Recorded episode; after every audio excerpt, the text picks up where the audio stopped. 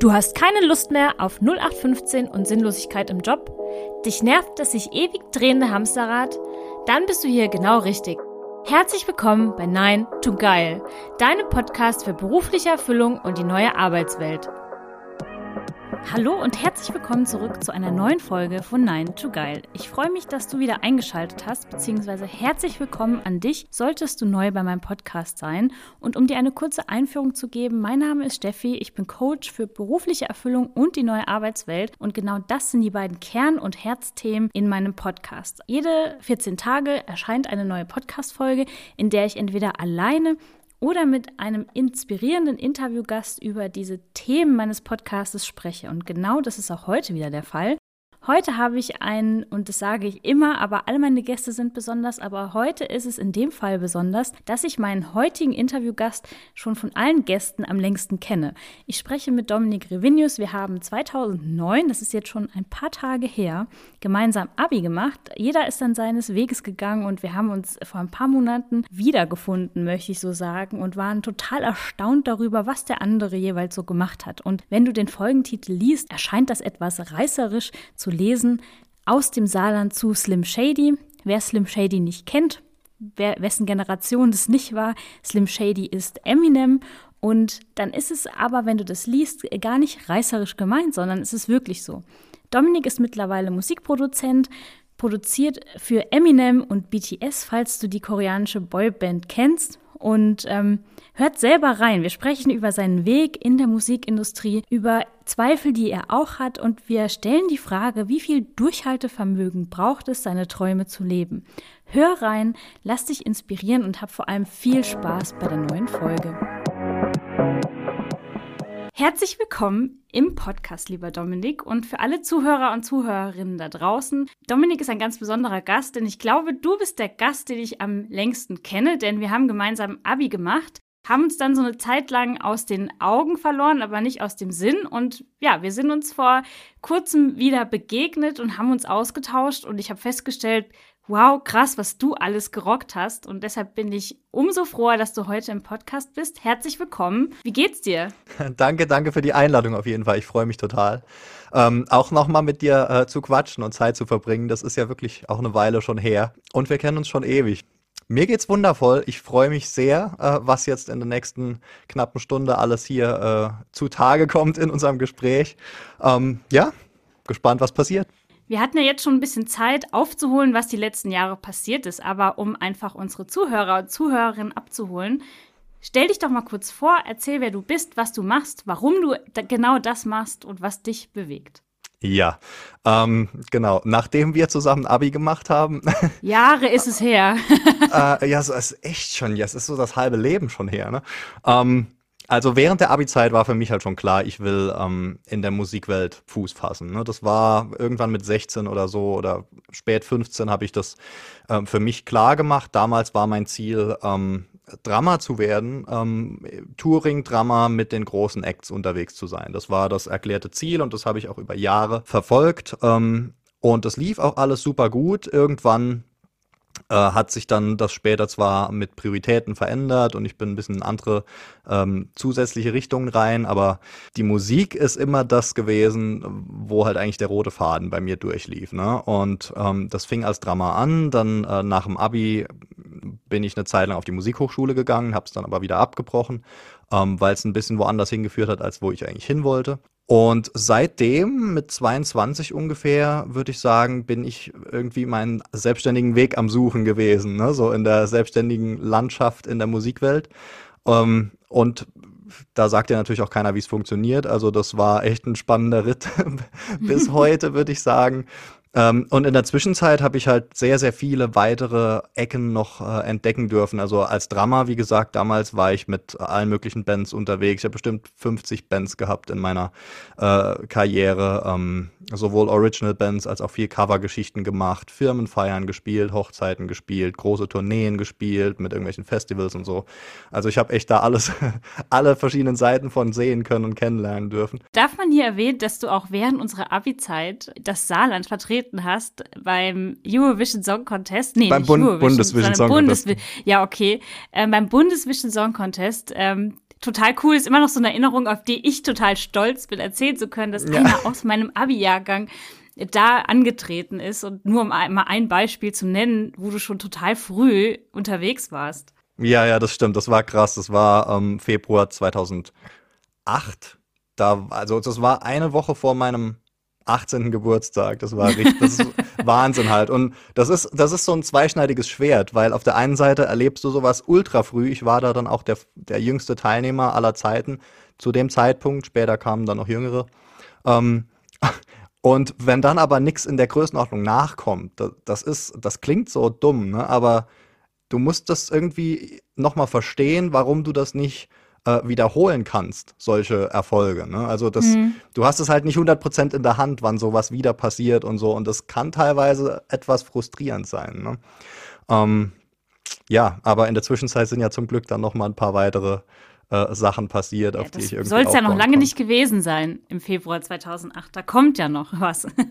genau, ja. Also ja, ähm, das Drama-Ding war so die erste ähm, große Welle, würde ich sagen. Und dann aber habe ich irgendwann gemerkt, die Priorität war nicht mehr so da, weil ich habe das irgendwie kennengelernt, dieses Feld. Und irgendwie hat es für mich so ein bisschen die, die Magie verloren, weil ich wusste komplett, wie funktioniert das, wie komme ich von A nach B. Ähm, das war, das, das lag so offen vor mir und dann wollte ich irgendwie mich, ich, ich habe irgendwie die Challenge gesucht dann so ähm, und wollte auch nicht mehr nur auf das Schlagzeug ähm, reduziert sein in meinem Alltag einfach. Ne? Also dann habe ich angefangen, habe Werbekompositionen gemacht, habe ein paar Filme vertont, ähm, äh, habe Musik produziert, Songs geschrieben, ähm, habe mittlerweile halt hier auch ein eigenes Studio jetzt seit ein paar Jahren, ähm, wo ich ähm, professionelle Mixing, ähm, also Mischung, dass ein Song so klingt wie alle anderen Songs im Radio und äh, Musikproduktion, das sind die Sachen, die ich jetzt mittlerweile heute mache, wo ich angekommen bin nach sehr, sehr vielen Umwegen und Ausprobieren und einfach äh, rausfinden, wo ich hingehöre. So. Super, super spannend. Und da kommen mir gleich tausend andere Fragen in den Kopf. Wolltest du schon immer Drummer werden? Also kann ich mir vorstellen, dass der siebenjährige Dominik mit seinen Drumsticks durch die Gegend gelaufen ist und schon damals gesagt hat, ich will Musik machen? Oder was wolltest du werden, als du klein warst? Mm. Also ich habe angefangen mit dem Schlagzeugspielen mit, im Alter von zehn oder spät neun, irgend so in der Zeit. Ähm, und vorher natürlich hast du als Kind, wie wahrscheinlich jeder, mal diese ganzen großen äh, Dinger. Dann wollte ich mal eine Zeit lang Astronaut werden, dann wollte ich mal Feuerwehrmann werden und so. Astronaut finde ich auch immer noch ganz geil, also wenn es mit der Musik nichts wird. Ähm, mal gucken. Äh, genau, aber dann habe ich angefangen, mh, Schlagzeug zu spielen. Das war auch schon so ein Moment, wo ich jemanden anders Schlagzeug spielen gesehen habe. Das war ein Zehnjähriger damals oder Elfjähriger, der hat mit dem Jugendorchester im, im Ort gespielt. Äh, und das hat mich so begeistert. Ich war auf dem Konzert dort und dann habe ich in dem Moment zu meiner Mama gesagt, Mama, das will ich auch lernen. Und da fing das eigentlich an. Also das war wirklich so ein Impuls von innen. Sowas habe ich auch bis heute nie mehr gehabt. Ähm, kann ich auch nicht anders erklären. Aber natürlich fängst du da nicht an und hast dann in dem Alter im Kopf, okay, das wird jetzt mein, mein Lebenszentrum oder irgend sowas. Ne? Das mhm. hat sich über die Jahre dann entwickelt. Ich, du, du lernst dann mit dem, mit dem Schlagzeuglehrer, wirst du besser, du übst zu Hause immer mal wieder. ähm, du spielst mit unterschiedlichen Leuten, unterschiedlichen Formationen zusammen. Und daraus hat sich dann so Stück für Stück diese Vorstellung ergeben, okay, krass, wenn ich da jetzt Arbeit reinstecke, dann kann das was werden. Ja, das will ich machen. Und hast du da die Unterstützung und den Zuspruch erfahren, den du dir gewünscht hättest? Wir kommen ja jetzt beide aus sehr ländlichen Gegenden. Hm.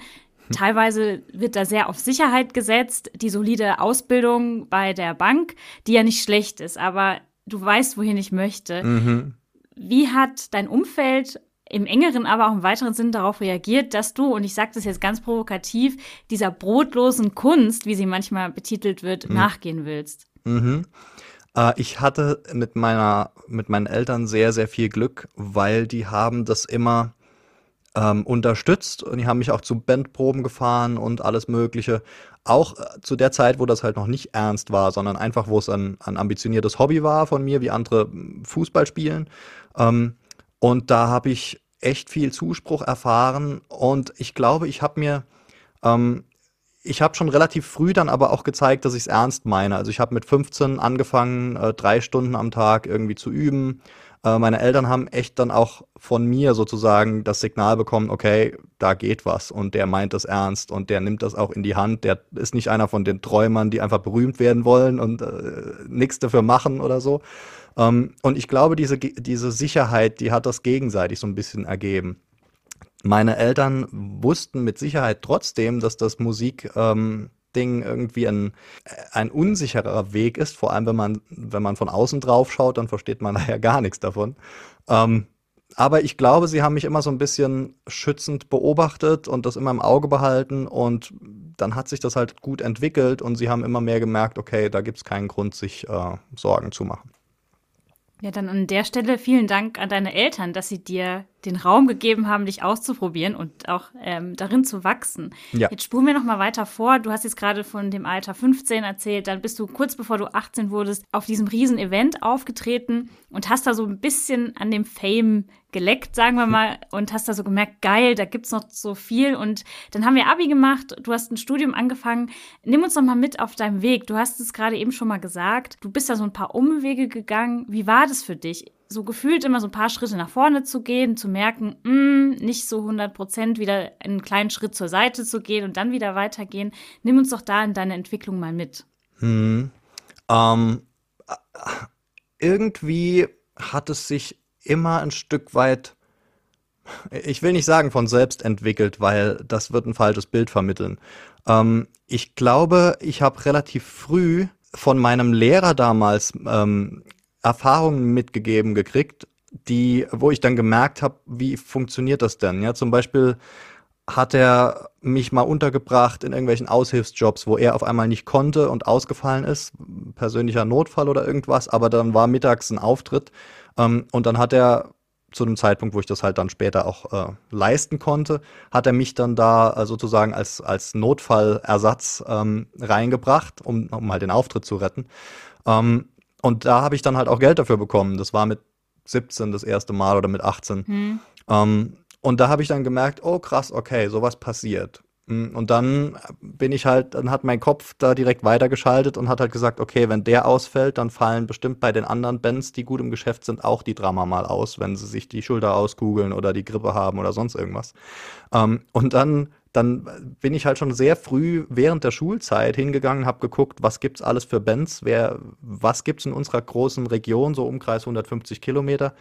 Ähm, und habe mich mit all den Bands connected, mit all den Schlagzeugern connected, bin zu denen mal hingefahren, habe gesagt, hey, lass uns doch mal treffen oder ich komme zu dir in den Unterricht, damit sie mich kennenlernen konnten und so. Also ich habe sehr, sehr früh dieses Netzwerken verstanden.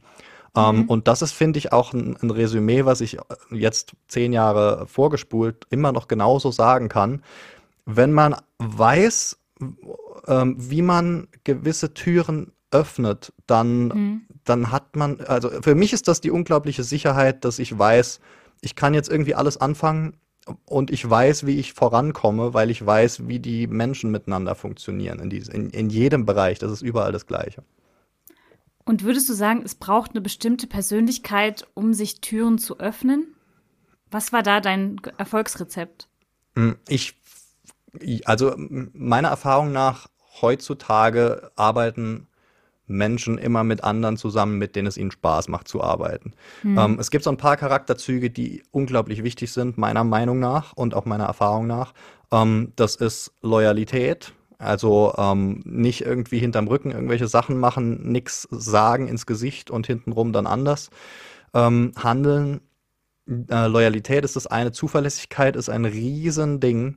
Ähm, ich kann dir gar nicht sagen, wie, wie einfach es ist, man, äh, wenn man äh, sich durch Zuverlässigkeit abzuheben von all der anderen, der Konkurrenz, einfach nur, weil die meisten nicht zuverlässig sind. Das ist der unfassbare Wahnsinn. Und alleine mit dieser Sache, wenn man, wenn man sagt, äh, ich mach was, und man macht es dann auch, ohne dass man nochmal erinnert werden muss oder nochmal drauf angesprochen werden muss, ey, wie sieht's denn da aus?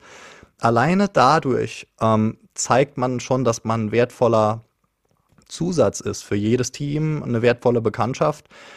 Und mit so jemandem möchte man halt arbeiten. Also ich auch. Wenn ich jetzt äh, jemand Neues kennenlerne oder jemand, der genau diese Reise vor sich hat, die ich jetzt hinter mir habe, ähm, einfach noch ein paar Schritte äh, vor mir ist jetzt, dann, ähm, dann kann der sich genauso beweisen, indem er zeigt, okay, krass, der sagt was und der tut das auch. Das, äh, mit dem will ich gerne weiter Kontakt haben. Und so läuft es auf jeder Ebene. Ja, das ist äh, sehr schön, dass du das sagst. Gerade so diese Basics, von denen man eigentlich denkt, das sind die Basics, so Zuverlässigkeit. Damit kann man sich halt wirklich abheben, weil es immer ganz viele schwarze Schafe gibt, auf die man sich einfach überhaupt nicht verlassen kann. Mhm. Du hast eben schon mal kurz die Musikindustrie von außen betrachtet und das ist eben der Blick, den ich und alle anderen, die nicht so viel damit zu tun haben, außer Konsumenten am Ende zu sein, mhm. ähm, ja, das ist der Blick, den wir haben. Wie funktioniert denn die Musikindustrie? Wie unterscheidet sie sich vielleicht von anderen Industrien? Wie ist es da in der Industrie zu arbeiten? Hm, äh, ich kann es schwer mit anderen äh, Industrien vergleichen, weil ich da die Insights nicht habe. Mhm. Ähm, trotzdem, also die, die Grundlagen sind einfach überall dort, wo Menschen arbeiten, immer die gleichen. Und in der Musikindustrie, da ist es, kommt es noch viel mehr auf ein Miteinander an und auf, ähm, auf die Kontakte, die man sich aufgebaut hat, auf die Teams, die gut zusammen funktionieren. Es sieht nämlich ganz einfach so aus. Ähm, überall dort, wo man hin möchte, oder jetzt in meinem Fall, wo ich jetzt noch hin möchte, da sind schon andere. Ähm, und die sind in diesem Feld tätig. Das heißt, mein Zugang zu den Stationen, wo ich hin will, der verläuft über die Menschen, die schon dort sind. Ja, mit denen connecten, mit denen in einen Raum kommen oder irgendeinen Anknüpfungspunkt finden und dann ein gemeinsames Projekt ähm, umsetzen, an den Start bringen. Ne? Oder das ist ja jedes Mal völlig individuell, was sich da dann ergibt für Möglichkeiten. Ähm, wie sind wir da jetzt hingekommen? Ich habe gerade Ich wollte Insights ah, aus der Musikindustrie. Die Musikbranche, genau. Ich habe gerade das, weil das ist so ein tiefes Loch und da, da verliere ich dann manchmal sogar. Also es ist tatsächlich so, selbst wenn man mitten in der Branche tätig ist, dann hat man immer noch 50 Prozent keine Ahnung, wie es funktioniert und was da abgeht. Das ist kein Witz, das geht fast jedem so. Ähm, die Musikbranche lebt von Kontakten, äh, nicht von irgendwelchen Blatt Papier Qualifikationen, nicht von irgendwelchen formellen Ausbildungen. Du musst gut sein in dem, was du tust. Das ist Voraussetzung. Das ist, äh, das ist nicht die Eintrittskarte und deine Berechtigung für da mitzuspielen, sondern das ist die Voraussetzung. Ja, niemand, niemand lobt dich, wenn du gut bist in dem, was du machst, sondern jeder guckt dich komisch an, wenn du es nicht bist. Ähm, und dann, wenn du diese, diese Fähigkeiten hast, dann geht es einfach nur darum, Kontakte aufzubauen, mit Leuten zusammen etwas zu machen und daran zu arbeiten, diese gemeinsamen Projekte irgendwie groß zu machen. Ja, sei es jetzt, sich mit ein paar ähm, Songwriter und Produzenten zusammenzutun und zu sagen, hey, wir bauen jetzt einen Künstler auf und dann suchst du dir deinen Künstler, der irgendwie auf deine Handschrift passt und wo du auch das Gefühl hast, wiederum, das passt zusammen, das klickt gut, man hat eine gute Chemie, es fühlt sich gut an und man hat auch langfristig Spaß zu arbeiten. Und dann hast du so ein Team oder vielleicht auch mehrere. Und in diesen Teams arbeitest du, wie in jedem Startup eigentlich, dran, das Stück für Stück bekannt zu machen, Stück für Stück erfolgreich zu machen und, und groß zu machen. Krass, das klingt ja irgendwie, als hätte man tausend Rollen gleichzeitig. Man ist Projektleiter, man ist Unternehmer, ähm, man, man ist Produzent, klar, du bist Produzent, ähm, total mhm. krass. Also es ist wirklich sehr, sehr, sehr, sehr vielschichtig. Ja. Und äh, du hast eben einen wichtigen Punkt angesprochen. Und zwar, es ging um das Thema Netzwerken und um diesen einen Kontakt. Vielleicht sprechen wir da über deinen Weg und deine Kontakte. Und ich äh, spreche da ganz speziell auf Ken Lewis an. Mhm. Ähm, darf ich den an, de an der Stelle deinen Mentor betiteln? Ist es das, was er für dich ist? Oder ja, ja erzähl doch mal von diesem einen Kontakt, der dir so extrem geholfen hat. Ja, das ist halt genau das Ding. Oder dem du auch so extrem geholfen hast. Da kommen wir ja gleich in dieses Thema geben und dann erst nehmen. Mhm. Ähm, genau, also so ungefähr 2018 im, im Frühjahr, glaube ich, war das, also noch gar nicht so lange her. Ähm, da war ich mit den Fähigkeiten, was jetzt Produktion angeht und äh, Tonstudioarbeit, war ich ähm, an einem Punkt, wo ich dachte, so, jetzt bin ich ähm, Jetzt, jetzt bin ich wettbewerbsfähig mit dem, was ich liefern kann. Jetzt muss ich aber halt damit auch raus in die Welt, ne? Wie, wie ich es gerade beschrieben habe, ne? Kontakte aufbauen und äh, mit Leuten connecten, die eben auf diesem Feld schon spielen.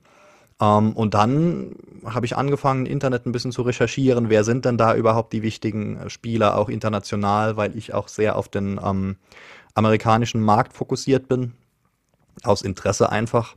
Mhm. Um, und dann hat sich's ergeben, dass äh, einer der Welt-Top-Produzenten beziehungsweise äh, Sound Engineers ähm, Ken Lewis, von dem du gerade gesprochen hast, ähm, der hat eine Masterclass in Berlin gegeben. Äh, und Ken Lewis, der hat gerade seine 103. Goldschallplatte äh, bekommen. Also der hat mit Ariana Grande gearbeitet, als sie 15 war. Der hat ähm, mit Kanye West unglaublich viel gemacht, mit Jay-Z, Taylor Swift, Dua Lipa. Also so jemand ist das, ne? Wow. Äh, und mit dem möchtest du dich halt auch connecten, wenn du irgendwie die Chance kriegst. So, und dann war in Berlin ähm, diese Masterclass. Das ist äh, vordergründig erstmal nichts anderes natürlich, als wie wenn du einfach hingehst als Schüler, lernst einen Tag von so jemandem und fährst dann wieder heim. Das ist aber nie der Hintergedanke, den ich da dabei dann habe, sondern für mich sind das immer die wenigen Momente, wo man ein langfristiges, ähm, einen langfristigen Kontakt halt einfach aufbauen kann. Ne? Also natürlich ist der Workshop Vordergründig geht es um Wissensvermittlung und Sachen lernen. Aber für mich ist es, ähm, ich gehe da, ich will immer heimgehen mit einem langfristigen Kontakt, wenn es irgendwie möglich ist. Mhm. Ähm, und oft funktioniert das natürlich nicht, weil du lernst, du merkst dann auch erst im persönlichen Zusammenspiel, okay, wir sind irgendwie nicht auf der gleichen Welle oder wir sprechen nicht die gleiche Sprache, wir haben nicht den gleichen Humor, irgendwie fühlt es sich immer awkward an, so wenn, also sowas führt dann halt zu keinem langfristigen Kontakt. Aber äh, auf diesem Workshop hat sich echt rausgestellt, der Ken und ich, ähm, wir sind, wir haben ziemlich, ziemlich ähnliche Ansichten, was sehr viele Sachen angeht.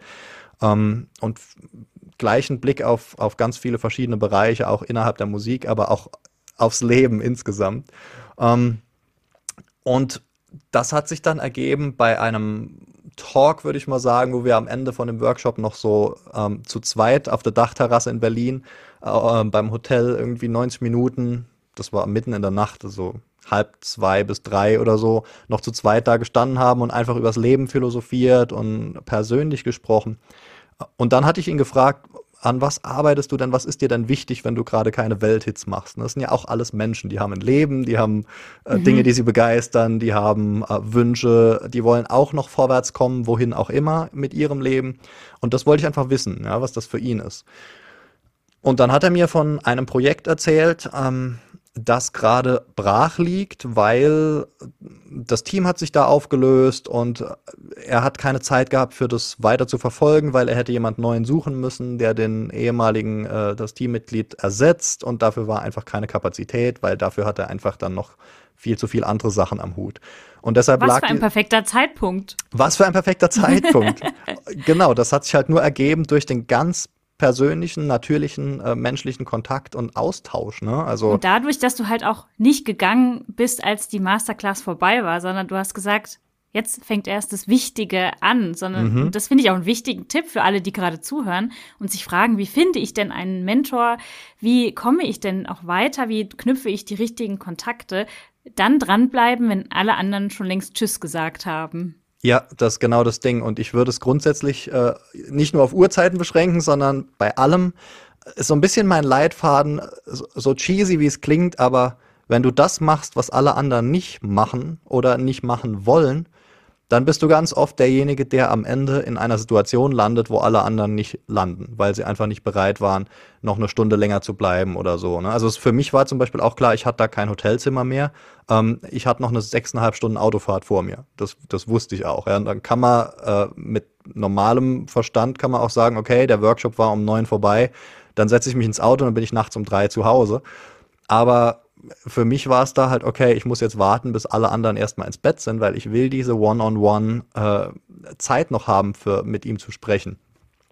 Weil das notwendig ist. Wenn da jemand dabei ist, dann kriegst du nie diesen persönlichen Draht, wie den du bekommst, wenn du einfach nur wirklich face-to-face -face mit jemandem zu zweit redest. Da ist eine andere Vertrauensbasis da und es ist auch irgendwie schon ein Zeichen setzen von wegen, okay, alle anderen sind gegangen, aber der Typ ist noch da. Das heißt, irgendwie gibt der mehr als alle anderen. Das, das passiert so unterbewusst bei dem Gegenüber, ne? Mhm, klar.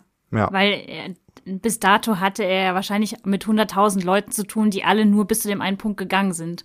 Und dann kommt der eine, der noch drei Schritte weiter geht und noch mehr von sich selber auch zeigt. Und das hat dich an den Punkt gebracht, ihr sitzt auf der Dachterrasse und sprecht über dieses Projekt, was brach lag. Was ist mhm. dann passiert? Ähm, das, das hat doch mit Musik erstmal gar nichts zu tun gehabt. Das war ein, ein Business-Projekt, ja, so ein Web-Plattform-basiertes Ding. Und weil ich halt über die Jahre auch immer für jedes Projekt, was ich gestartet habe, äh, direkt eine Webseite gebaut habe, äh, habe ich mir das Stück für Stück halt angeeignet, ne? wie man Webseiten entwickelt. Dann lernst du WordPress und dann lernst du HTML und ein bisschen CSS und diese ganzen Programmiergeschichten. Ähm, das ist so ein Nebenskill, den, den habe ich einfach aufgebaut über die Jahre. Und mit diesem Nebenskill konnte ich aber in dem Moment sagen, hey, ähm, was du mir jetzt erklärt hast, ich weiß ganz genau, was du brauchst und ich weiß auch ganz genau, wie das geht, weil ich das selber gemacht habe. Ich hatte witzigerweise genau das gleiche Projekt eineinhalb Jahre vorher für mich auch aufgebaut. Also das war noch der Mega, äh, die Mega-Fügung, die da zusammenkam. Das heißt, ich wusste ganz genau, wovon er redet. Ja, da trifft die perfekte Vorbereitung auf eine grandiose Chance. Genau, genau so, so, kann man es sagen halt. Ne? Also natürlich weißt du nicht, wann ich bin da ja nicht hingegangen mit dem Gedanke, hey, mein Webdesign, äh, meine Webdesign-Fähigkeiten werden mir jetzt hier die Tür öffnen. Aber du weißt halt nie, was dir die Tür öffnet. Und je mehr du solche Nebenskills hast oder auch Kontakte hast, ähm, irgendetwas, wo du jemand anderem einfach mit einen Wert stiften kannst und behilflich sein kannst, mit was auch immer. All diese Dinge können halt potenziell äh, ganz spontan sehr hilfreich kommen. Und, und du kannst es nicht immer vorher wissen, wann das genau passieren wird. Kurzer Exkurs zum Thema Nebenskills, weil ich finde es einen total tollen Begriff, den du da gerade äh, gesagt hast, den ich so noch nie gehört habe. Hm. Wie richtest du deine Nebenskills aus? Richtest du dich da nach dem, was dich super interessiert? Oder gehst du da eher unternehmerisch ran und sagst, Mensch, in, in jedem Projekt braucht man immer einen, der ein Webdesign macht. Und wenn ich das gut, schon gut kann, dann brauche ich keinen extra an Bord. Folgst du da der Neugier? Folgst du da dem Nutzen? Ähm, wie gehst du da vor? Mm, ein bisschen von allem. Also ein bisschen ist es Notwendigkeit, dass mit dem äh, Webdesign zum Beispiel mit 21 oder noch früher, als ich mal meine persönliche erste Website gebaut habe, da hast du keine 2000 Euro für jemanden zu bezahlen, der, der dir eine Website aufstellt. Ja, Sondern stimmt. da, da habe ich irgendein Jimdo-Abo damals äh, abgeschlossen, da mit diesem Baukasten-Homepage-Bilder. Äh, und habe halt geguckt, wie funktioniert das und dann äh, Stück für Stück mich rangetastet mit jedem weiteren Projekt. Ich habe ja dann schon eine Website gebaut, das heißt, ich wusste, okay, ich kriege auch eine zweite hin und eine dritte hin. Und dann habe ich für jedes Projekt, wurden die halt auch immer besser. Die sahen immer besser aus, die waren technisch immer besser, die waren immer schneller, besser im Google-System äh, zu finden und alles. Ähm, also das, das war so ein natürliches Ding. Und natürlich weißt du dann auch, okay, dieser Skill ist auch für andere wertvoll. Das heißt, wenn sich mal eine Gelegenheit ergibt, dann könnte das auch unternehmerisch hilfreich sein. Ähm, grundsätzlich gehe ich an solche Sachen schon mit Neugier ran. Zum Beispiel aktuelles Thema gerade Blockchain, NFTs und so. Hm. Hat mit Musik gar nichts zu tun. Finde ich aber super spannend, weil ich auch wissen will, wie sieht die Welt von morgen aus, weil ich wissen will, was gibt es für Gelegenheiten, mit denen man jetzt noch nicht äh, rechnen kann, aber die Leute, die dort an der Front sitzen, woran arbeiten die und wo führt das hin? Ja, also es ist auch so ein bisschen ein Denksport-Ding. Ähm, und ich glaube, das macht einen halt immer fit für die zukünftigen Entwicklungen, weil wenn man das auf dem Schirm hat, dann ist man auch, dann gehört man auch zu den Ersten, die dort Ideen haben, für irgendwas Neues zu entwickeln. Und das ist immer so ein bisschen der Gedanke, den ich im Hinterkopf habe. Und dann, ähm, jetzt gerade beschäftige ich mich mit äh, Krypto-Geschichten und wie das alles funktioniert, mit Blockchain, mit wie diese was, wie das alles zusammenhängt und was für Möglichkeiten das mit sich bringt und wie auch die ähm, Pioniere da jetzt schon das nutzen.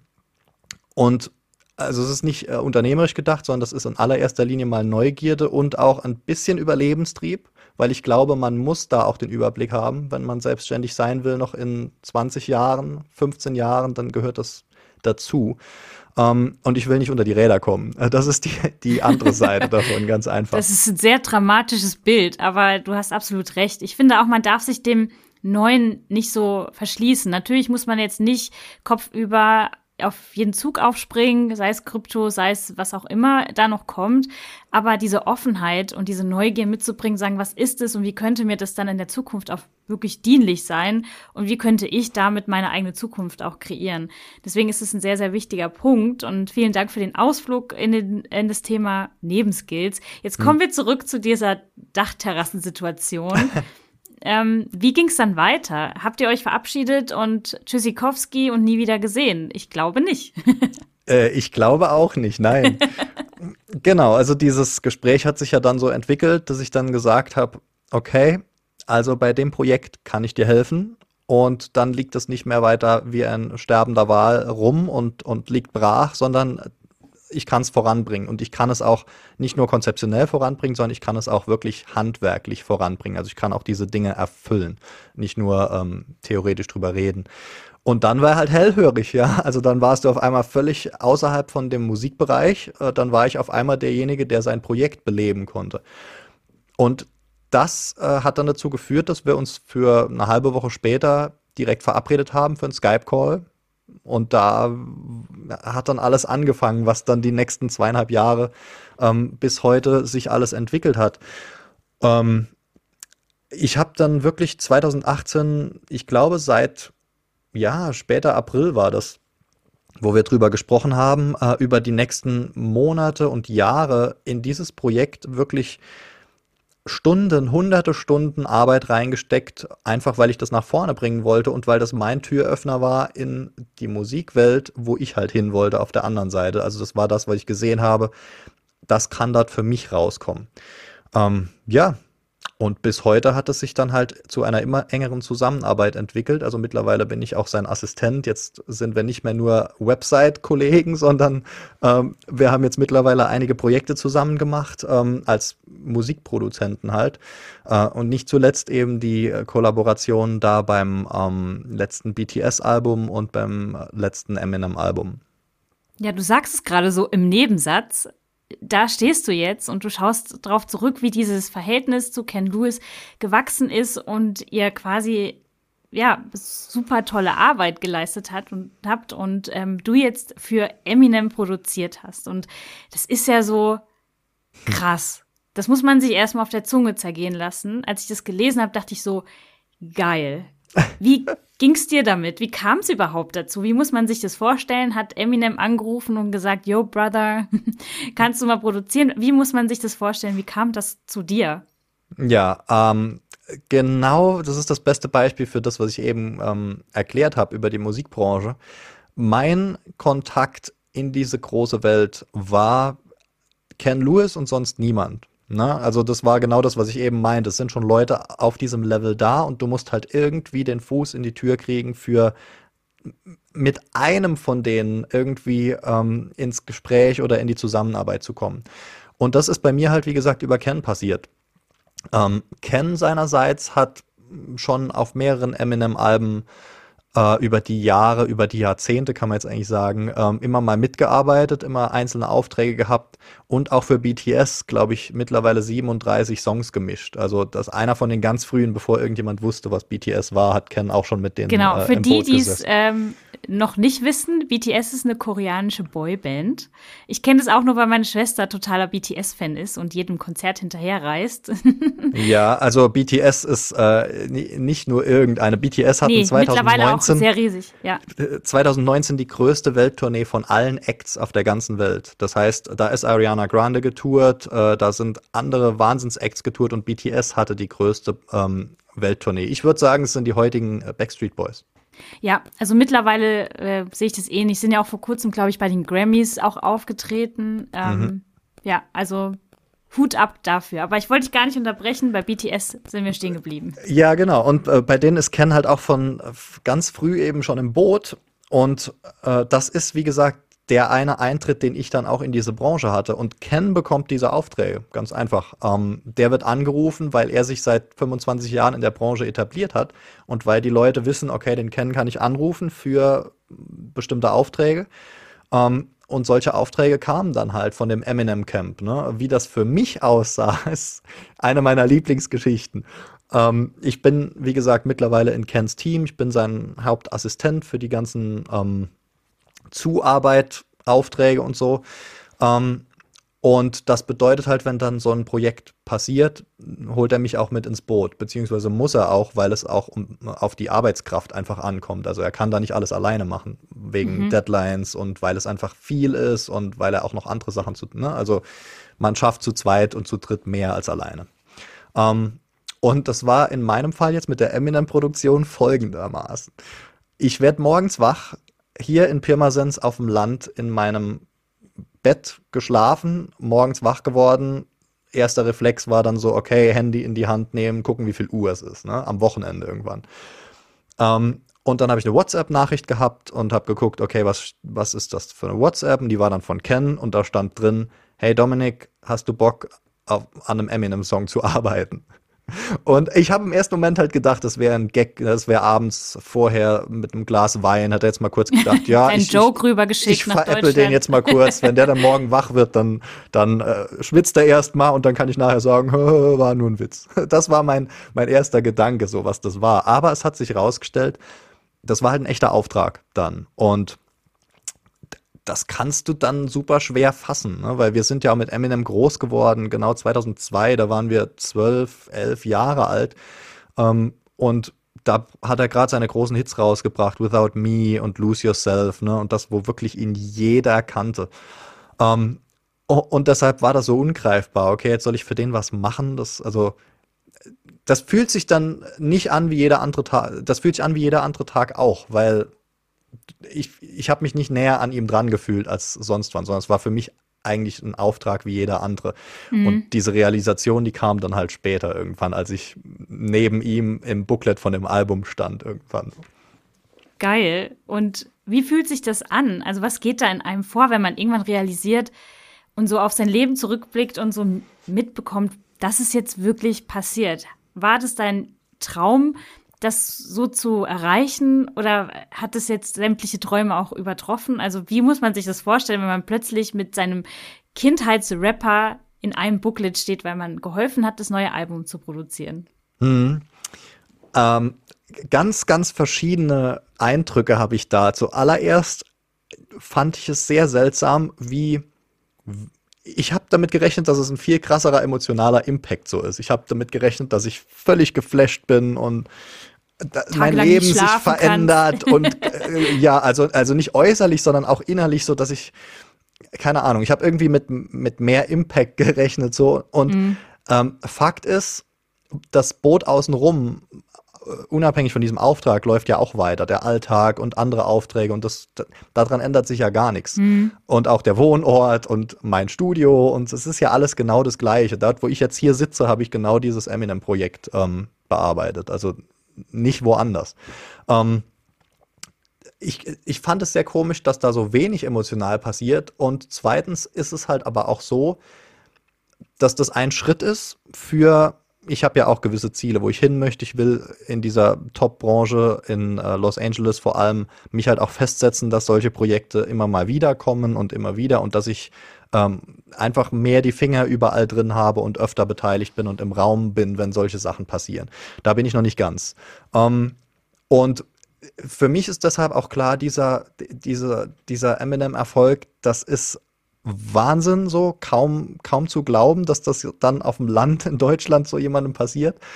Äh, aber gleichzeitig ist es halt auch einfach nur ein Türöffner für alles weitere, was jetzt kommt und ähm, was ich damit auch machen muss, weil mit diesem Erfolg allein passiert halt jetzt nichts. Also mich haben so oft schon Leute gefragt, oh, klingelt jetzt die ganze Zeit das Telefon bei dir und so ist das nicht. Im Gegenteil. Äh, an diesem Album haben auch noch 80 andere Leute mitgearbeitet auf verschiedenen Positionen mhm. halt. Und natürlich ist das ein Riesending für deutsche äh, Leute, weil in Deutschland kriegen das nicht viele hin, gerade auch so den Sprung über den, ähm, den Teich zu machen und dort äh, an solchen Projekten dann mitzuarbeiten. Aber außerhalb von Deutschland, also in Amerika, ist das kein so Riesenwurf, ganz einfach. Ähm, ich will das nicht klein machen, aber ich sehe es auch realistisch. Und deshalb muss ich darauf halt auch aufbauen, weil sonst passiert gar nichts. Dann habe ich an einem Eminem-Projekt gearbeitet und äh, dann ist die Karriere vorbei, wenn ich nichts damit mache. Ich finde es eine gesunde Haltung, die du da an den Tag legst, weil du kannst dich natürlich jetzt nicht darauf ausruhen und warten, dass da jetzt ähm, in Pirmasens in, an deinem Studio permanent jemand klingelt. Wenn wir jetzt über das Thema Haltung sprechen, da möchte ich gerne noch mal auf einen Punkt zurückkommen, den ich in unserem Gespräch, was wir vor ein paar Wochen hatten, ähm, so sehr eindrucksvoll mitgenommen habe. Du hast selber von dir gesagt, ähm, und das hast du eben auch kurz beschrieben in deiner Zusammenarbeit mit Ken Lewis, dass du sehr, sehr viel gegeben hast, bevor du überhaupt irgendwas erwartet hast. Kannst du uns da in deiner Haltung nochmal mitnehmen, wie viel das für dich bedeutet, erstmal zu geben und dann zu erwarten, nicht zu erwarten, aber zu hoffen, dass auch ähnliches für dich zurückkommt? Mhm. Ähm, das ist für mich ist das eine normale Art und Weise, wie man Beziehungen aufbaut. Ja, wie wenn ich jetzt eine Freundschaft aufbaue, dann mein erster Drang ist nicht, selber was davon zu haben oder die ganze Zeit von mir zu erzählen, sondern was ich gerne möchte, ist, wenn ich jemanden kennenlerne, will ich äh, erfahren, was ist das für ein Mensch, was steckt da für eine Story hinten dran und wie kann ich da auch irgendwie eine Tür öffnen. Für mich gibt es nichts Geileres, wie wenn ich mit dem, was ich jetzt schon mir aufgebaut habe, ähm, irgendjemand anderem eine Hand reichen kann und irgendwelche Wünsche erfüllen kann oder jeder rennt ja mit seinem Kopf permanent gegen die Wand, wo er irgendwie durch will und manchmal sieht man die Tür nicht oder man hat den Schlüssel für die Tür nicht. Und wenn ich irgendjemandem diesen Schlüssel dann geben kann, ne, also egal in, äh, ob das jetzt privat ist, beruflich oder sonst was, dann, dann ist das toll, finde ich. Und das ist auch meine Art, wie ich ähm, generell auf zwischenmenschliche Beziehungen einfach blicke, so, ne? Also es ist jetzt nichts, äh, ich bin auch nicht die Wohlfahrt, sondern ich, ich sehe das einfach so. Das, das macht mir auch am meisten Spaß. Um, ähm, und auf der anderen Seite ist es auch meine Erfahrung, dass auf, aus dieser Art von, ähm, ja, ich sag mal, Beziehungsführung ähm, sich die meisten natürlichen Gelegenheiten ergeben, weil es hat dann nichts Berechnendes, es hat nichts Strategisches, sondern es ist einfach nur, man freut sich zusammen, Dinge zu erreichen. Und ich, es tut ja keinem, es tut dir ja nicht weh, wenn du jemand anderem irgendeine Tür öffnest. Im Gegenteil. Ja, oder der Ken sagt es, ein wunder, wunderschönes Bild. Äh, wie ist das? Ähm, äh, es, ich versuche es von, von Englisch jetzt irgendwie sinnvoll zu übersetzen. Ähm, einer Kerze geht nichts verloren, wenn sie eine andere Kerze anzündet. Mhm. Das ist wirklich ein sehr guter Spruch. Ja, und das illustriert das halt wunderbar, ne? Weil warum soll ich nicht einfach jemandem was geben, wenn es für mich einfach nur ein Fingerschnips ist? Ne? Weil zum Beispiel irgendeine ähm, eine Connection schließen, wo ich äh, Seite A und Seite B beide kenne, aber die kennen sich nicht, aber sie würden voneinander profitieren oder so. Warum dann nicht die Vorstellung vornehmen? Und in meinem mhm. Kopf geht das halt permanent so ab, okay, was kann ich für denjenigen tun, was, was habe ich da gerade gehört, was der braucht. Und das ist permanent in meinem Hinterkopf, weil das einfach, mein Kopf funktioniert so. Und was dann halt passiert ist, dass dadurch sich tiefere Beziehungen ergeben, als wenn man direkt schon signalisiert, okay, ich will da aber auch was raushaben. Ja, da kommt mehr Vertrauen ins Spiel, da ist auch wieder dieses Zuverlässigkeit, der andere hat dann viel mehr das Gefühl, okay, der Typ ist nicht nur für seinen eigenen Vorteil äh, jetzt hier, sondern der tut auch was und der hält nicht direkt die Hand auf. Und alleine dadurch setzt man sich von allen anderen schon wieder so krass ab, weil ich weiß nicht warum. Und ich habe das auch nicht geglaubt, aber seit ich jetzt so ein bisschen äh, auch Kens Assistent bin, kriege ich auch die Nachrichten mit, die er ganz oft äh, geschickt bekommt. Und da geht es immer um, hey, ähm, was, äh, ich, ich habe hier einen neuen Song, ich will bekannt werden, kannst du mir helfen? Das ist immer mhm. so der Approach, den die meisten Leute äh, ja. und auch äh, nicht nur jetzt bei Ken und in der Musikwelt, sondern allgemein. Die meisten haben im Kopf, hey, was kann ich da aus dieser Connection rauskriegen? Auch wenn es um Networking geht. Wenn Leute über Networking sprechen, denken die allermeisten immer, äh, okay, ich muss jetzt möglichst viele Visitenkarten mitnehmen, damit ich die am nächsten äh, Montag alle abtelefonieren kann und vielleicht kann ich da dann ein paar Deals closen. Das ist Käse. Das hat nichts mit menschlicher Interaktion zu tun. Das ist so geil, dass du das sagst. Ich habe gerade letztens wieder so eine Instagram-Nachricht bekommen, wo ich dachte, okay, und was zur Hölle habe ich jetzt davon? Ja, ja. Dass wir jetzt äh, eine Viertelstunde telefonieren. Was habe ich davon? Was ist mein Mehrwert? Und äh, das finde ich so cool, dass du das sagst. Und ich glaube, es ist auch so total ähm, für alle, egal in welcher Branche man unterwegs ist. Ich kenne es auch ganz viel. Ich komme ja ursprünglich aus der Hotellerie. Da kommen ganz viele Leute, die irgendwie drei Jahre Management studiert haben und denken, sie können jetzt Restaurantmanager werden. und dieses Thema erstmal Dienst zu leisten mhm. und erstmal zu sagen, okay, das ist der Mehrwert, den ich leisten kann. Und ähm, dann erwarte ich auch irgendwann was zurück. Aber zuerst mal, ähm, ja, stelle ich mich nicht mich in den Mittelpunkt, sondern meinen Dienst, den ich leisten kann. Und ähm, ich glaube, das ist auch so ein menschliches Thema, dass man erst mhm. irgendwie an sich denkt und auch so dieses ähm, Missgünstige, dass man sagt, mhm. warum soll ich denn jetzt was abgeben? Was habe ich denn davon? Mhm. So, und das, da kommen wir wieder zu dem Spruch, den du gesagt hast, mit der die Kerze verliert nichts, wenn sie eine andere anzündet. Und ich glaube, das sollten sich viele Menschen mal mhm ja, ins Gewissen rufen. ja, ja, auf jeden Fall. Ähm, und natürlich ist es schon auch so, wenn man es jetzt wieder auf die Strategieebene hebt. Ähm, ich mache das natürlich auch, weil ich aus Erfahrung weiß, mit der Zeit ergeben sich aus so einer, ähm, aus so einer Connection automatisch Gelegenheiten für mich. Ja, da brauche ich gar nichts dafür zu tun, sondern ich weiß, äh, wenn ich viel für jemanden gebe, wie zum Beispiel Ken in, in meinem Fall jetzt gerade kürzlich, ähm, ich habe hunderte Stunden an seiner äh, Webplattform gearbeitet, wie ich es eben schon gesagt habe, und äh, ich habe nie über Geld gesprochen oder sonst irgendwas, sondern ich habe immer gesagt, hey, wann können wir uns wieder treffen? Skype, ich mache bis dahin, arbeite ich weiter und dann lass uns noch mal ähm, den Status quo äh, besprechen. Einfach weil ich zeigen wollte, ich, ich gebe auch was und ich bin, ich bin bereit, mehr zu tun als alle anderen. Ganz, also es war auch ein Signal, was ich setzen wollte. Ähm, und im Hinterkopf ist mir natürlich klar, okay, kein Mensch äh, geht da auf der anderen Seite hin und nutzt das einfach nur aus und, und quetscht dich irgendwie aus. Kleines Wort, äh, klein, ja, kleine Bemerkung dazu. Trotzdem, ich glaube, man braucht ein bisschen, ähm, man muss ein bisschen seine Menschenkenntnis da spielen lassen es, es gibt mit Sicherheit Leute, die sowas auch ausnutzen. Ich mhm. habe so welche bloß noch nie kennengelernt und ich glaube, äh, dass die mir auch schnell auffallen würden, aber ähm, die Gefahr besteht natürlich immer. Und die andere Gefahr, die besteht, ist, es kann sein, dass du hunderte Stunden in irgendwas reinsteckst und einfach von der anderen Seite sich dann nichts ergibt, weil es sich auch einfach nicht ergibt. Nicht, weil dir jemand was Böses will, sondern weil es einfach nicht dahin führt, wo du denkst. Aber das ist das Risiko, was man gehen muss, weil für jede Connection wie Ken, wo ich so viel Arbeit reingesteckt habe, waren auch vier andere, wo überhaupt nichts passiert ist, wo ich die gleiche oder ähnliche Arbeit reingesteckt habe. Natürlich nicht äh, bis zum St. Nimmerleinstag äh, ohne, ohne Ende irgendwann. Man muss mhm. da schon das im Auge behalten, dass das nicht irgendwann ins, ins äh, Bodenlose fällt. Ja. Aber der Anfang, am Anfang weißt du es halt nie. Und äh, da bringt es auch nichts und es macht, glaube ich, die Connection eher kaputt, wenn man von Anfang an schon äh, quid pro quo redet und was habe ich davon und okay, wenn ich jetzt nochmal weitermache, dann musst du mich aber bezahlen oder so ein Quatsch. Das. Nee. Was erfüllt dich an deinem Job am meisten, an dem, was du tust? Was ist es, was dir täglich Energie gibt? Wir haben heute Sonntag, du hast mir vorhin erzählt, du hast heute den ganzen Tag so ein bisschen was gearbeitet. Was gibt dir die Energie auch am Wochenende, was der klassische Bürger oder die klassische Bürgerin ja für seine Freizeit nutzt? Was erfüllt dich? Ähm, zum einen ist es die Tatsache, dass ich wenig Unterschied zwischen meinem Job und meinem Leben sehe.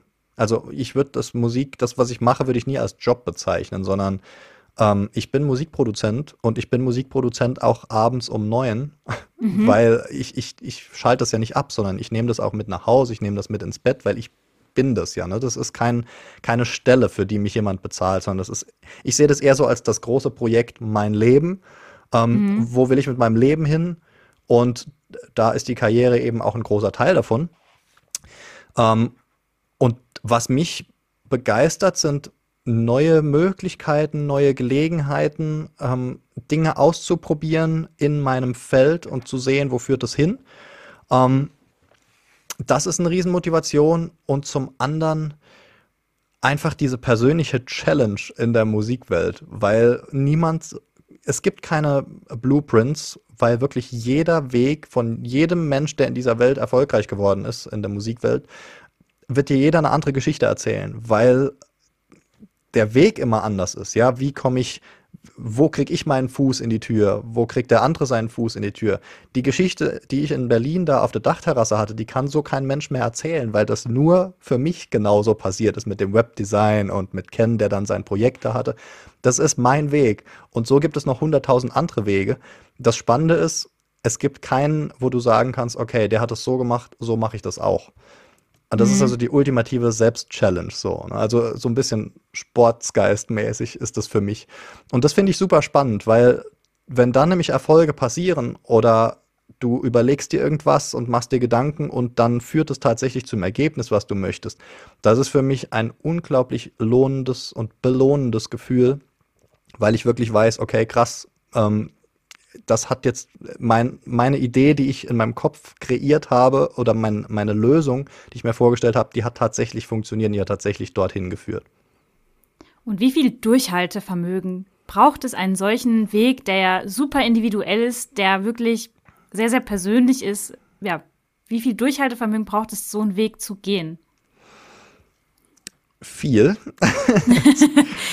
Vielleicht hole ich da noch mal kurz aus, wenn man sich das jetzt so anhört, unser Interview, oh cool, dann hat er das gemacht, dann hat er das gemacht, jetzt produziert er für Weltstars wie Eminem. Und es klingt ja immer so ein bisschen easy peasy, dann hat er das gemacht und so ein paar Connections haben ihm das geholfen. Und hm. jetzt hat ja jeder Weg so Momente, wo man mal sagt, oh, ey, gar kein Bock mehr, das ist mir hier zu anstrengend, ich sehe die nächste Tür schon nicht mehr, keine Ahnung, wo das noch hinführen soll. Hm. Hattest du solche Momente auch schon mal?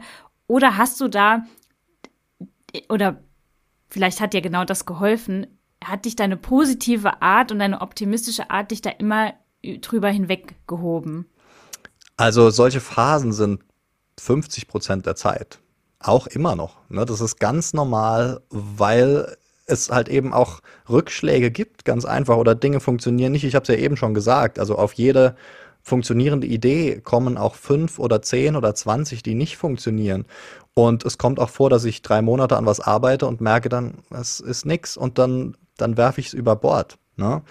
Ähm, da sind dann auch hunderte Stunden drin, die man auch hätte mit Freundin verbringen können oder mit der Familie oder mit sonst irgendwem das sind natürlich auch Opfer, die man bringt und äh, Trade-offs, wo man, wo man sich eben klar sein muss, okay, das ist nicht alles Zuckerschlecken und auch, dass manche Tage bei mir äh, 24-Stunden-Schichten sind. Also je nachdem, wie halt Deadlines aussehen, da gibt's keine geregelten Abläufe, da gibt's auch nicht das Ding, dass ich mir jetzt äh, so egomäßig irgendwas rausnehmen oder rausnehmen kann oder will, ähm, jetzt ist 5 Uhr, jetzt mache ich äh, Schluss und jetzt gehe ich heim und was weiß ich, ich weiß gar nicht, was ich dann machen würde. Ähm, das Durchhaltevermögen, ich finde, Durchhaltevermögen ist immer so ein Ding, das brauchst du, wenn du andere Optionen hast. Wenn das die einzige Option ist, dann, dann würde ich nicht von Durchhaltevermögen sprechen, weil für mich fühlt es sich nicht so an, sondern für mich fühlt es sich so an wie, ich habe eh keine Wahl. Ja, also mhm. Äh, im gesunden Sinn, also im, im ich, ich bin getrieben in diesem Bereich, aber auch im etwas ungesunden Sinn, dass ich wirklich das Gefühl habe, ich will nirgendwo anders hin. Wenn ich das nicht hinkriege, dann habe ich versagt. So, das ist auch so ein innerer Teiltrieb von mir. Mhm. Und da bist du halt permanent mit deinen Emotionen ähm, konfrontiert, Tag für Tag. Also ich, ich habe super depressive Tage teilweise. Ich habe Tage, wo ich mit irgendwelchen ähm, Panikgeschichten kämpfen muss. Ich habe aber auch natürlich Tage, die wunderbar laufen und wo alles äh, flutscht oder wo sich eben auf einmal eine Eminem-Produktion äh, aus dem Nichts manifestiert. So. Das gehört alles zu dieser Reise dazu. Und was ich definitiv zerschmettern will, ist diese Vorstellung, ähm, ja, ich, ich gehe jetzt mal in den Musikbereich, weil da kann man ja einfach berühmt werden oder so. Oder äh, wie, wie meinem Instagram und anderen äh, Socials jetzt irgendwie die äh, den Eindruck vermittelt bekommt, dass das alles einfach ist. Aber 90 Prozent der Sachen, die mir passieren, würde ich nicht äh, zwangsläufig so erleben wollen, sondern die sind einfach Teil von diesem Weg. Und was hilft dir dann an den Tagen, die nicht so laufen, wie du dir es wünschen würdest? Was hilft dir da aus diesem Loch auch raus? Und ich finde es sehr schön, dass du so ehrlich bist. Also vielen herzlichen Dank an der Stelle, weil ich glaube, dass es vielen so geht, aber keiner spricht drüber, weil bei Instagram, bei Facebook, wo auch immer man unterwegs ist, sieht man nur das shiny outside. Alles ist hm. schick, alles ist schön, aber den Struggle dahinter, darüber spricht niemand. Was hilft hm. dir da? Ja, ich, ich finde das totaler totalen Unfug, da nicht drüber zu sprechen, weil das ist einfach, es ist völlig offensichtlich, dass das jedem so geht. Äh, äh, sogar wahrscheinlich in der Selbstständigkeit, also jetzt nicht nur Musik. Hm, was hilft mir da? Manchmal gar nichts. Manchmal muss ich diese Tage einfach durchleben und äh, auf der Couch mich einkauern und äh, keinen keinen Fuß hochkriegen. Das, das gibt es auch. Ja? Also damit muss man einfach leben. Wenn dann ähm, Dinge liegen bleiben, die, die schnell passieren müssen, dann muss ich halt am nächsten Tag 16 Stunden im Studio sitzen, weil es muss ja trotzdem gemacht werden. Aber es gibt diese Tage, wo einfach nichts hilft. Und was mir dann hilft, manchmal wenn an diesen Waagetagen, die, wo die Waage in die eine oder in die andere Richtung mhm. äh, kippen kann, wo ich es ein bisschen selber in der Hand habe, ähm, da, da, hilft es mir manchmal einfach ein Blatt Papier und einen Stift zu nehmen und so ein bisschen so positive Self-Talk auf ein Blatt Papier zu bringen. Also Dinge aufschreiben, die mich irgendwie aufreißen. Sowas wie, ähm, das äh, will ich in fünf Jahren gemacht haben. Hier, stell dir vor, wo du dann bist. Und äh, das, da, um dorthin zu kommen, musst du jetzt aber auch heute dich bewegen und versuch da einfach so ein bisschen Bilder zu schaffen und zu beschreiben, die ähm, mich irgendwie an dem Tag hochziehen und mir erlauben, über dieses Tief hinwegzukommen. Funktioniert nicht immer, aber es funktioniert oft. Du hast die perfekte Brücke zu meiner vorletzten Frage geschaffen. Wo sehen wir dich denn in drei, fünf oder zehn Jahren? Du darfst dir einen Zeitraum wählen, der für dich passt. Ähm, ich habe schon rausgehört, Los Angeles. Ja, genau. Das, das ist auch das fast spezifischste, was ich sagen kann. Also ich arbeite jetzt an der, an, an meiner Produzentenkarriere und daran immer tiefer in diese ich sag mal, Top-Level-Musikbranche reinzukommen, dort, wo die Grammys produziert werden.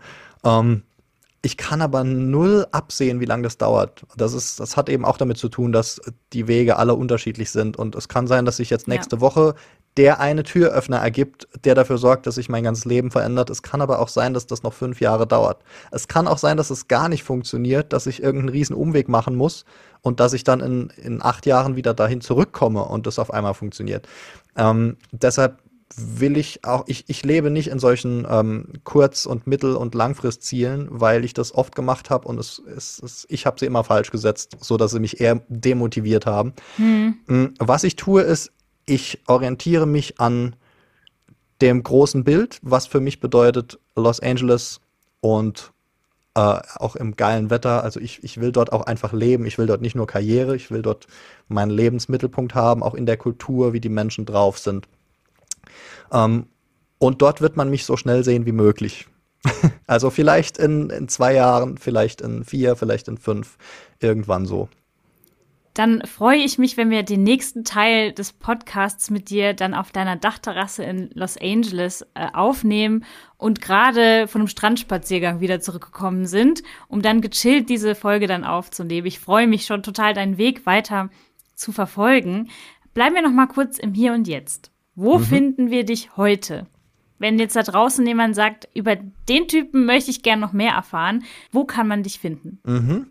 Die einfachsten Möglichkeiten sind äh, über Instagram oder über Facebook. Wirklich, du kannst ja die äh, Links auch in die Beschreibung ja. reinpacken.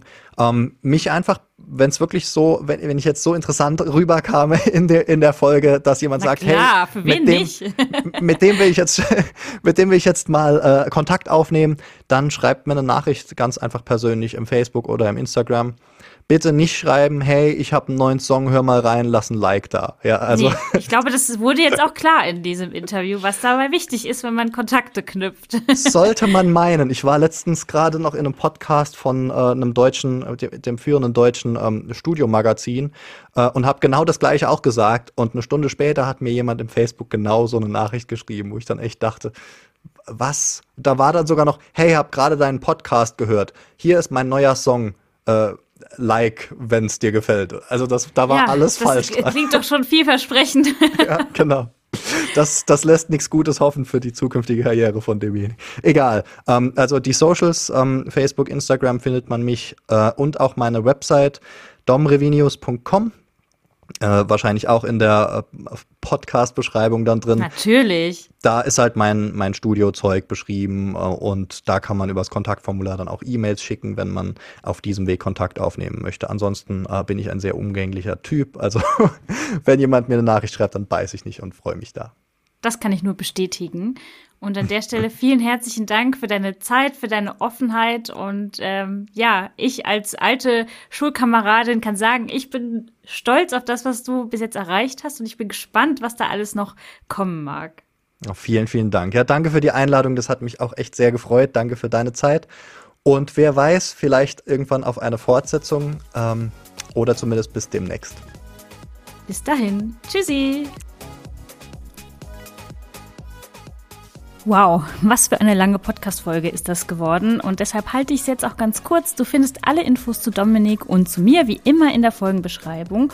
Und wenn du jetzt Gefallen an meinem Podcast gefunden hast, dann abonniere ihn bei iTunes oder bei Spotify und lass mir gerne eine Bewertung da. Ich freue mich über jede Bewertung. Bis zur nächsten Folge, deine Steffi.